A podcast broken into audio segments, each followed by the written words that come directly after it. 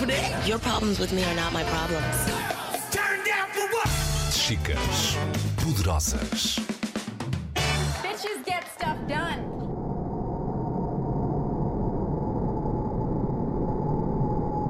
O admirável mundo do espaço. Listen, uh, Tranquility Base here. The Eagle has landed. Os astronautas, quando vão ao espaço, têm graves problemas de saúde. A falta de gravidade tem efeitos, por exemplo, na diminuição da, da densidade óssea, digamos que acelera o processo de envelhecimento. Seis meses no espaço equivale a vários anos na Terra. Zita prefere ficar em terra. Por cá ajuda a missões espaciais e ajuda a descobrir a origem da vida no universo, mesmo com pedras pelo caminho.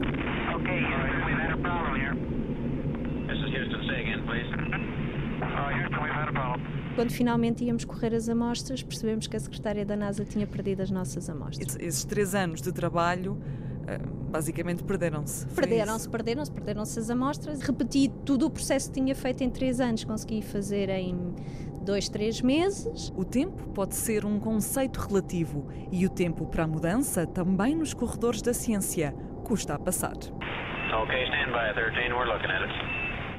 We close with good night and God bless all of you.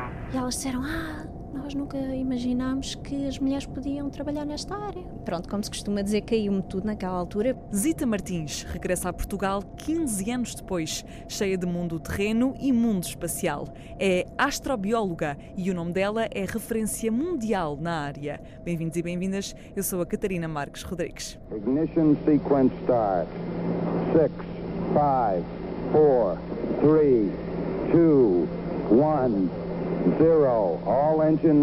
A ciência ainda é uma atividade, uma área muito dominada por homens, sobretudo a sua ciência, a astrobiologia. Notei muitíssimo enquanto estive fora. Vivi em países tão variados como os Países Baixos, como os Estados Unidos, como agora mais recentemente o Reino Unido. Aí nota-se que realmente ah, a ciência é muito dominada por homens uh, sénior. Nota-se que há os tetos ou telhados de vidro, como, nós, como se chama. Chega um momento em que é muito difícil É continuar a evoluir é, e a é, subir. É, e, e, portanto torna-se uma luta. E enquanto que uma pessoa se deve estar a dedicar à ciência, anda a perder tempo e energia a lutar contra isso quando não, não vale a pena. Portanto, há, certos países que têm um gravíssimo problema e as, e as percentagens não, não mentem. Os Mas isso é são- dito ou percebe-se por, eh, por outros meandros? Ou as seja, duas coisas, as duas coisas. É, é uma coisa que é vista e é uma coisa que é sentida.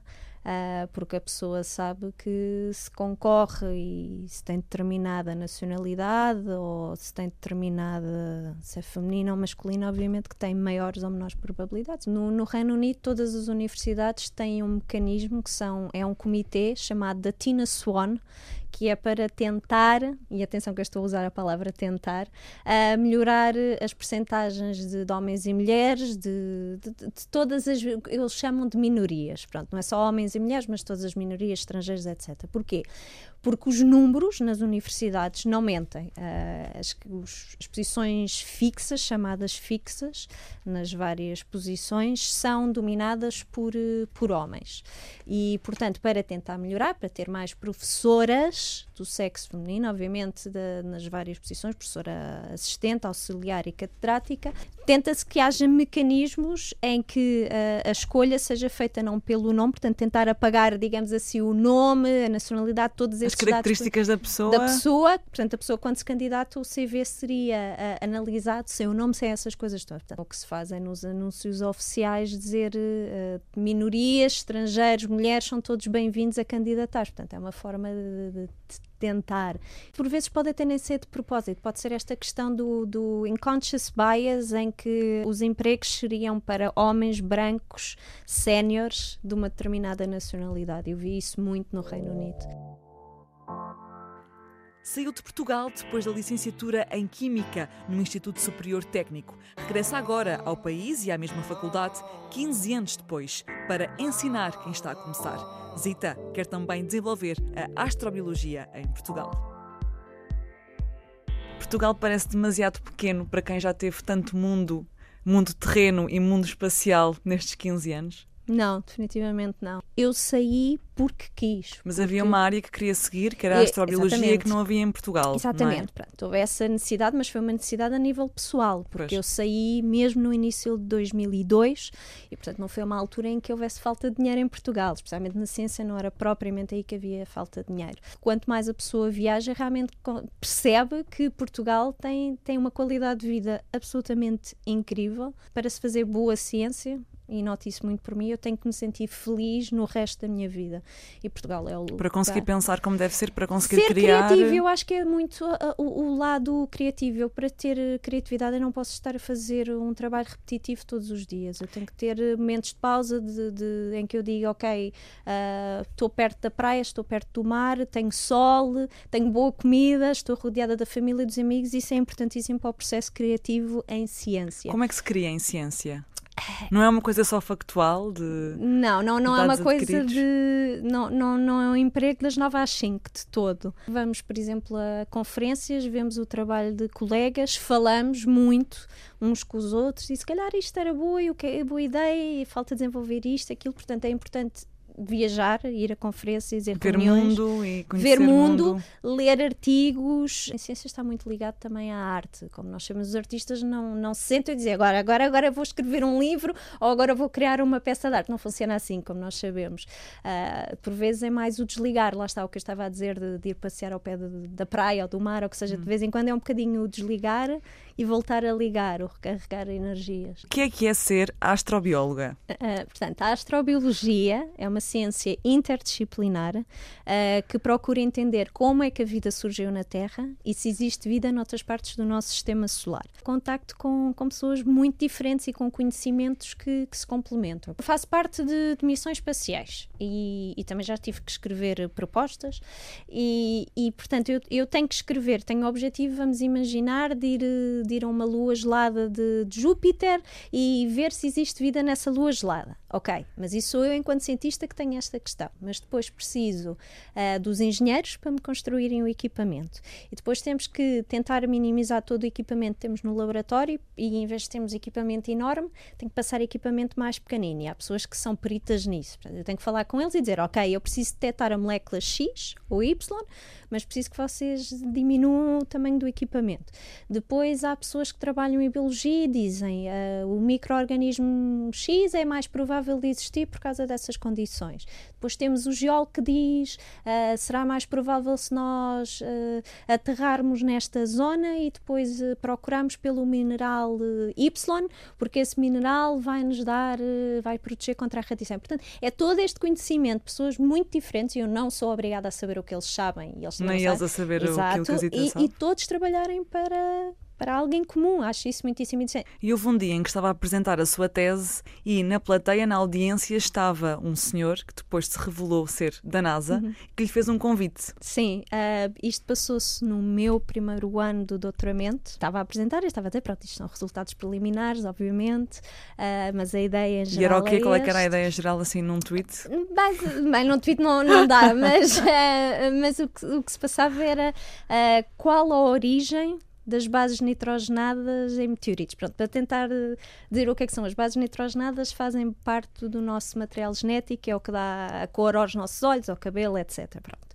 Ahm, e a unidade básica da vida é composta por, eh, por esse material genético e por essas bases nitrogenadas. E essas bases nitrogenadas tinham sido durante muitos anos detectadas em meteoritos, que são rochas que vêm do espaço, e nós não sabíamos, ninguém na comunidade científica, se essas bases nitrogenadas eram contaminação terrestre e, portanto, não tinham graça nenhuma e não interessavam nada para a nossa investigação, ou se, por outro lado, tinham sido ah, extraídas e tinham sido sintetizadas no espaço. Portanto, sim, aí teriam muito interesse para a origem da vida do nosso planeta. Apresentei os resultados e alguém, um cientista, com quem eu colaboro e sou amiga neste momento, ah, disse: Ok, gosto muito do que estás a fazer. E portanto, anda lá para a NASA durante uns tempinhos, tu fazes o trabalho, nós, nós damos-te as condições. E lá fui eu para a NASA, depois de muitas peripécias pelo meio. ah, Por exemplo, três ou quatro. Três ou quatro. Uma delas foi quando finalmente íamos correr as amostras, percebemos que a secretária da NASA tinha perdido as nossas amostras. Eu tinha passado quase três anos a trabalhar eh, nisso, Sim. nessa extração de amostras. E Sim. depois esse- esses três anos de trabalho ah, basicamente perderam-se. Perderam-se, perderam-se, perderam-se as amostras e para tentar perceber, a- a- as amostras de meteorito não são como as amostras todas que os cientistas usam no laboratório, porque geralmente sintetizamos uma amostra e se a perdemos podemos voltar a sintetizar. Demora tempo, mas podemos. No caso de meteoritos não é assim, a amostra está perdida, está perdida. Não há nada a fazer. Não há nada a fazer. Como é que O- ficou quando soube? Três anos de trabalho muito triste. se tinham evaporado. Muito, muito triste mesmo. E então, mas pronto, a pessoa tem um dia muito o mau, mas. desespero e depois. É, e depois pensa, ok, agora Tem pensamento positivo, vamos à luta, que é também uma das minhas características, é vamos à luta. Repeti todo o processo que tinha feito em três anos, consegui fazer em dois, três meses.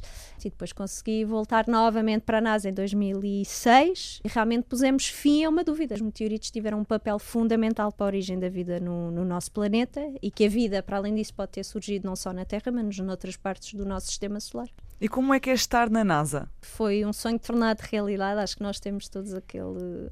Cientistas que trabalham nesta área têm todos aquele sonho de, ok, um dia quero trabalhar na NASA.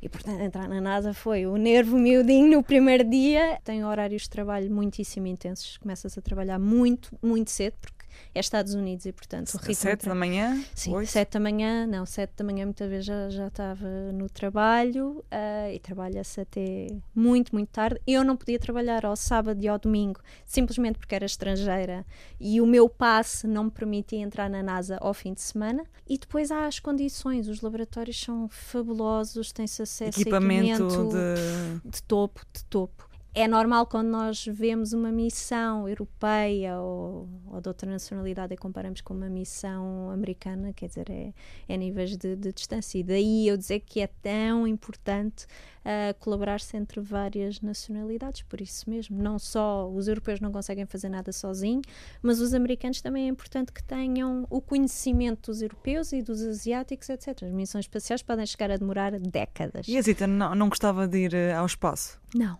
De Não? todo. Não, a resposta imediatamente é não. Acho, acho que o público em geral tem esta visão muito cor-de-rosa de querer ir ao espaço ou querer ir a Marte. Mas realmente quando se trabalha nesta área, a resposta imediatamente é não. Porquê? Por que não? Porque os astronautas têm, ah, quando vão ao espaço, ah, têm graves problemas de saúde. Portanto, há um efeito, a falta de gravidade, ah, a elevada radiação, tem efeitos, por exemplo, na, na diminuição da, da densidade óssea, ah, na densidade muscular. Ah, a nível da fertilidade, por exemplo, não é sabido. Porquê? Porque a nível dos homens, como nós sabemos, é diferente das mulheres, mas geralmente temos tido muito mais astronautas homens do que astronautas mulheres. E as mulheres que foram astronautas ah, para o espaço já foram com uma idade que já tinham tido filhos. Geralmente os astronautas, enquanto estão no espaço, crescem cerca de 2, 3 centímetros. Quando voltam à Terra, voltam ao tamanho normal. Mas está-se a estudar, por exemplo, o envelhecimento da pele. Digamos que acelera o processo de envelhecimento. Seis meses no espaço equivale a vários anos na Terra. Não é só os astronautas andarem-se a divertir, de facto, há aplicações muito, muito práticas. Um ponto preferencial quando se escolhe um astronauta é que têm que saber pilotar, por exemplo, aviões. Não é um dado necessário, mas, mas ajuda. Mas porquê? É, Porque se acontecer qualquer problema enquanto estão no espaço, sabendo pilotar um avião na Terra, pode ajudar na, no problema que tenha existido na nave espacial. Tem que saber o inglês, que é a língua internacional, mas também têm que aprender russo. Porque lá está, na internet Mas a Zita aprendeu russo. eu aprendi portanto, russo, esse problema não ir- se põe. Sim, sim, sim. Mas, mas, mas pronto, há uma série de número de, de pontos. Também não sabemos a nível mental e emocional quais os efeitos de estar tão longe da Terra durante tanto tempo. Isso ainda não, não está estudado. Mas para si o que é que é mais fascinante? A Terra ou o espaço? complementam-se. Ainda há muitíssimas coisas e partes da Terra que nós não conhecemos. Por exemplo, o fundo dos oceanos, que é um dos potenciais locais onde a vida pode ter surgido inicialmente, ah, nós conhecemos pouquíssimo e, portanto, é necessário estudar tanto o fundo dos oceanos e a Terra como ao espaço, como ir a Marte, como ir a, a- a uma das luas geladas de Júpiter ou de Saturno. A ambição esteve sempre lá. Ainda na faculdade, antes de imaginar o que aí vinha, Zita apontou para cima. Enviou um e-mail à NASA para fazer um estágio. Então decidi escrever um e-mail para vários cientistas da NASA e perguntar: quero fazer isto, isto, isto e quero ficar na Europa. Quem, com quem é que eu devo ir trabalhar? E o curioso disto tudo é que todos me indicaram a mesma pessoa, uh, que foi a, a minha orientadora de doutoramento. Esta, esta questão de, de, de ajudar e de, de, incentivar as gerações mais novas é importantíssimo. Eu vi por mim e tento fazer um, também é quem me. Um incentivo contacta. certo no momento certo pode definir uh, tudo o resto. Sim muda, muda a vida da, da pessoa completamente. Pode ser a diferença entre o acreditar e o desistir e morrer ali o sonho. Sim, completamente. Eu, eu vi para mim, se eu tivesse recebido e-mails a dizer ah não, este Portugal, pronto, deixa-te lá disso, não vale a pena, desiste. Ou se não obtivesse resposta sequer, se Sim, calhar. se nem sequer se dignassem a responder, porque as pessoas, lá está, são, são ocupadas, as pessoas têm mais que fazer, como eu digo, do que, do que mandarem a aturar, não é? E portanto, uh, não, foram numa simpatia absolutamente incrível, muitíssimo profissionais pessoa ouve, por vezes, respostas, pessoas dizerem não vale a pena, não desiste. E a pessoa pensa, o que é que eu faço? E agora, e como professora, também tem essa responsabilidade. Tenho é? essa responsabilidade, mas sempre tive. Eu sempre recebi muitos e-mails de, de estudantes que estão no liceu e que, e que querem seguir a astrobiologia e, ou, ou, querem fazer um doutoramento e, me perguntam o que, o que é que eu devo fazer, que licenciatura é que eu devo tirar. Claro que não lhes vou dizer se devem ir para a licenciatura A, B ou C, mas, mas a pessoa pode dizer, ok, tens aqui links, contacta esta pessoa, vê esta universidade vai tirar a licenciatura que te faz feliz. O que é que te faz feliz? O que me faz feliz a mim não é o mesmo que te faz feliz a ti. Possivelmente vais ter que trabalhar nessa área para o resto da tua vida. Portanto, não sou diariamente. eu. Diariamente. Com, com dias muito bons, mas a maior parte das vezes, se calhar, dias muito maus. E, portanto, é o que é que te faz feliz? O que é que te faz acordar de manhã? O que é que dá borboletas no estômago? Não é o título académico, não é. Não é se calhar, mais dinheiro. Não é o dinheiro. Sim, senhora, temos que pagar todas as nossas contas porque não vivemos no mundo da fantasia mas o que é que te faz feliz? Acho que as pessoas têm que pensar o que é que faz feliz. Para si, qual é que é o reconhecimento mais importante? Um, Tem de vir de quê ou de quem? Não, não é só da comunidade científica. Hum, eu fico feliz quando recebo e-mails de estudantes a dizerem uh, estou a acabar o 12 ano ou ainda estou no décimo ano e gosto muito do seu trabalho e, portanto, gostaria de seguir esta carreira.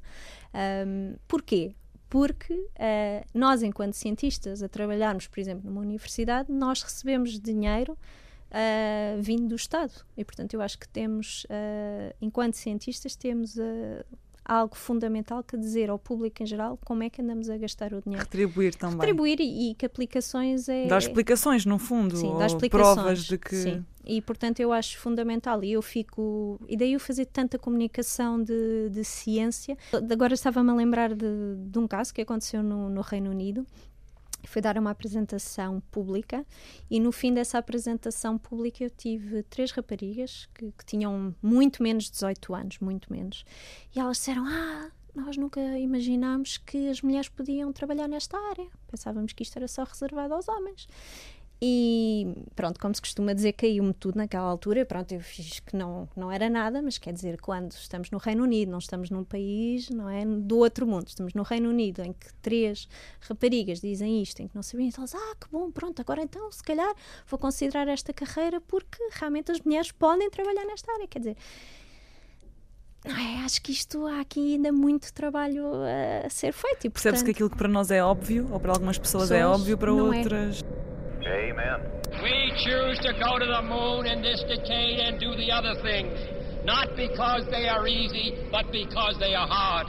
Por exemplo, quando eu recebi uh, pelo Presidente da República em 2015 a condecoração, obviamente fiquei cheia de orgulho, porque era o meu próprio país, eu, claro. estava, longe, eu estava longe e viver fora do país há tanto, tanto tempo, e portanto reconhecerem o meu trabalho, obviamente fiquei muitíssimo feliz e agradecida e honrada mas obviamente esse tipo de reconhecimentos é ok, agora não te enchas de ego, agora é isto ainda te dá uma responsabilidade acrescida para continuar e portanto é continuar. Because that goal will serve to organize and measure the best of our energies and skills.